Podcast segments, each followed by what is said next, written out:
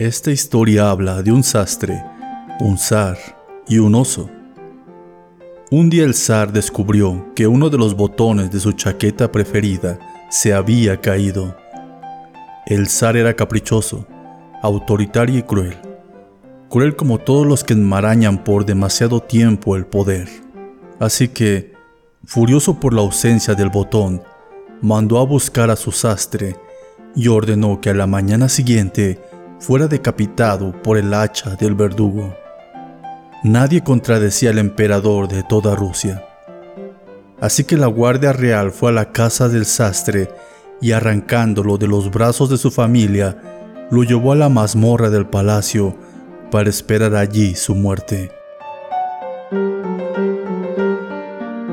Cuando cayó el sol, el guardia le llevó al sastre su última cena.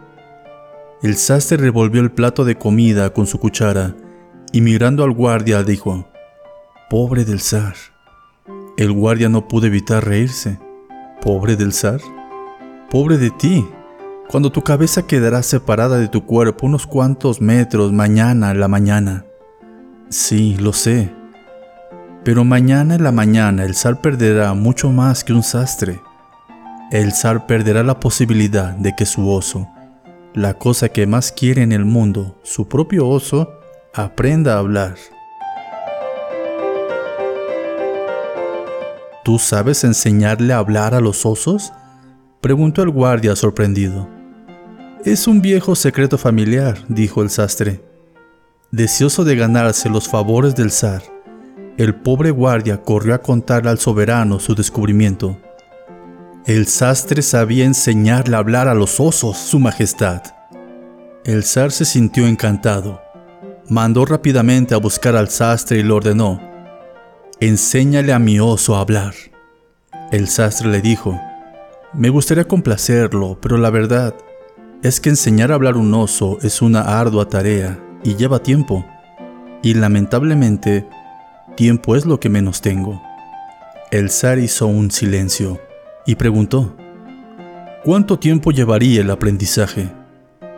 Bueno, depende de la inteligencia del oso, dijo el sastre. El oso es muy inteligente, interrumpió el zar.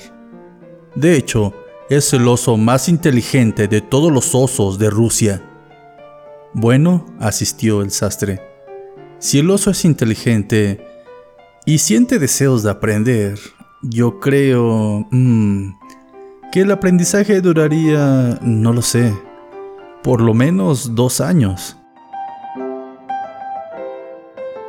El zar pensó un momento y luego ordenó, Bien, tu pena será suspendida por dos años. Mientras tanto tú entrenarás al oso. Mañana empiezas. Alteza, dijo el sastre, si tú mandas al verdugo a ocuparse de mi cabeza, mañana estaré muerto y mi familia se las ingeniará para poder sobrevivir. Pero si me conmutas la pena, yo tendré que dedicarle el tiempo al trabajo. No podría dedicarme a tu oso. Debo mantener a mi familia. Eso no es problema, dijo el zar. A partir de hoy y durante dos años, tú y tu familia estarán bajo la protección real.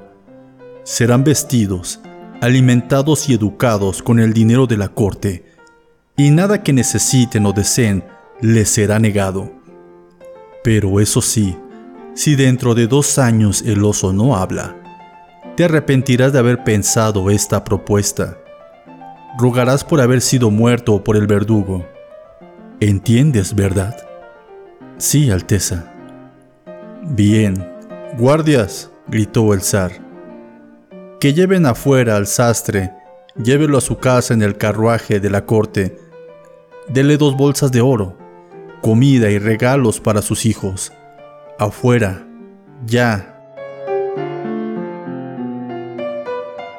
El sastre hizo una reverencia y mientras caminaba hacia atrás, comenzó a retirarse mientras musitaba agradecimientos. No lo olvides, le dijo el zar apuntándole con el dedo, si en dos años el oso no habla. Alteza, cuando todos en la casa del sastre lloraban por la pérdida del padre de familia, el pequeño hombre apareció de repente en el carruaje del zar. sonriente, eufórico y con regalos para todos.